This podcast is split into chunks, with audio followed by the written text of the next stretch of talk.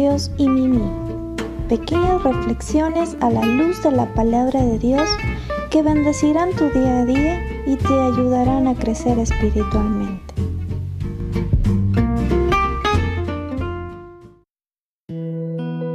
Dios te bendiga. El día de hoy en una palabra para los sabios, el alma del que trabaja trabaja para sí, porque su boca le estimula. Proverbios 16, 26. La mayoría de nosotros trabajamos porque debemos alimentar a nuestras familias y a nosotros mismos. Eso es algo bueno. No hay nada malo en encontrar motivación en la satisfacción de las necesidades básicas. La intención de Dios es que trabajemos. Ya que tenemos el privilegio de trabajar, debemos disfrutarlo. Si no le gusta su trabajo actual, no descanse hasta que encuentre el lugar especial donde considera que debe trabajar. Y recuerde también un proverbio judío. Cuando uno debe hacer algo, puede hacerlo, pues lo hace por hambre. Es lo más sabio que puede hacer. En nuestra reflexión del día de hoy, mientras espero confiado, partiremos de Eclesiastes 3:3. En este mundo todo tiene su hora, hay un momento para todo cuanto ocurre. ¿Se agotó la batería de tu teléfono móvil? Pues muy sencillo, busca un toma de energía eléctrica en la pared, conéctalo y espera aproximadamente una hora hasta que esté completamente cargado. Entonces sí, a usarlo otra vez, pero no antes. Debes esperar, no moverlo de ese lugar, en lo posible ni usarlo.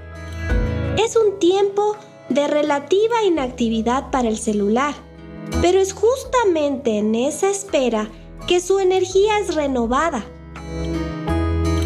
Aunque no existía ningún tipo de telefonía móvil, ni fija, ni algo que se le pareciera en tiempos bíblicos, creo que la idea del profeta Isaías es la misma.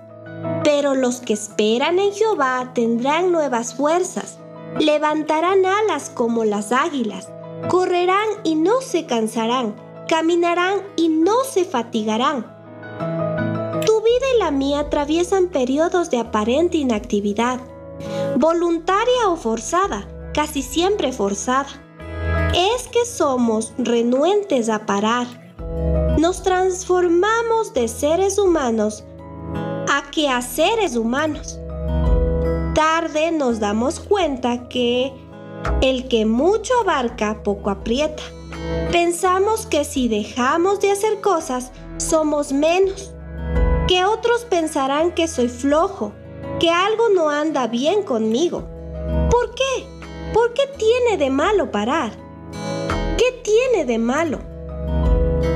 Al fin y al cabo, este texto sagrado, lleno de sabiduría, nos recuerda que aunque pensemos que nada sucede en la inactividad, el pararse a un lado del camino y hacer una pausa en tu vida produce en tu interior nuevas fuerzas, una nueva dimensión de la voluntad de Dios para tu vida.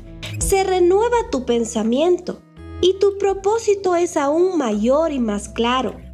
Dios te da una nueva dimensión de su voluntad.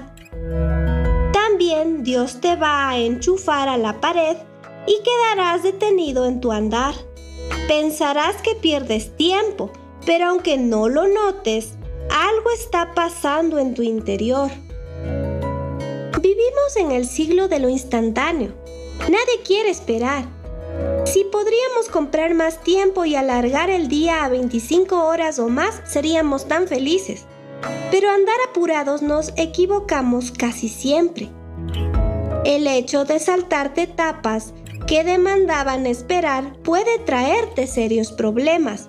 Es así como nos sorprendemos con una enfermedad, un embarazo no planificado, una cancelación de un vuelo de viaje, una demora en el tráfico, en fin. En los grandes sucesos o en los pequeños detalles de la vida, la lección es la misma, aprender el secreto de la espera.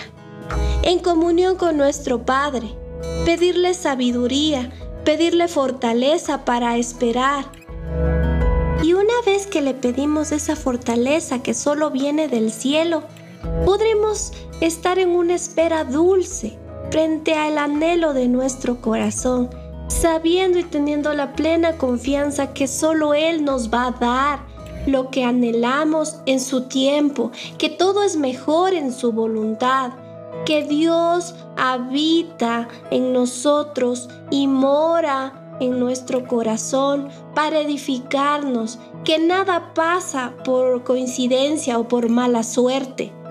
Todo tiene un propósito y todo tiene un tiempo. Llegará la hora en que tú puedas ver, que tus ojos vean esa bendición que tanto anhelaba tu corazón. No decaigas, sigue fortaleciéndote en Dios.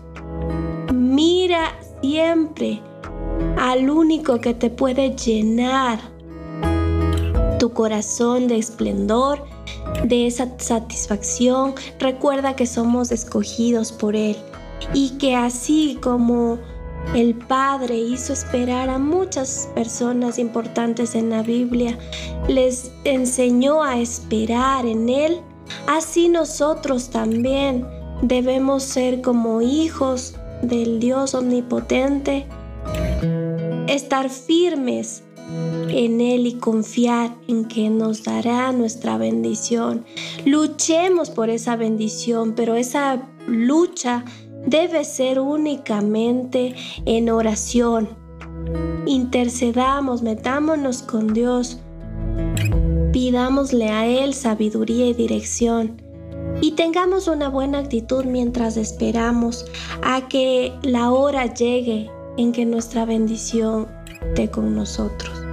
Y recordemos que el secreto de la espera es la oración. Sin la oración nosotros no podremos esperar como el Señor nos manda. Nos llenaremos nuestro corazón de angustia, de dolor y más bien pensaremos en dejar eh, las metas que hemos tenido. Recordemos que solo en Dios encontraremos la respuesta y que la clave tan importante de la espera es la oración para mantenernos firmes en Él.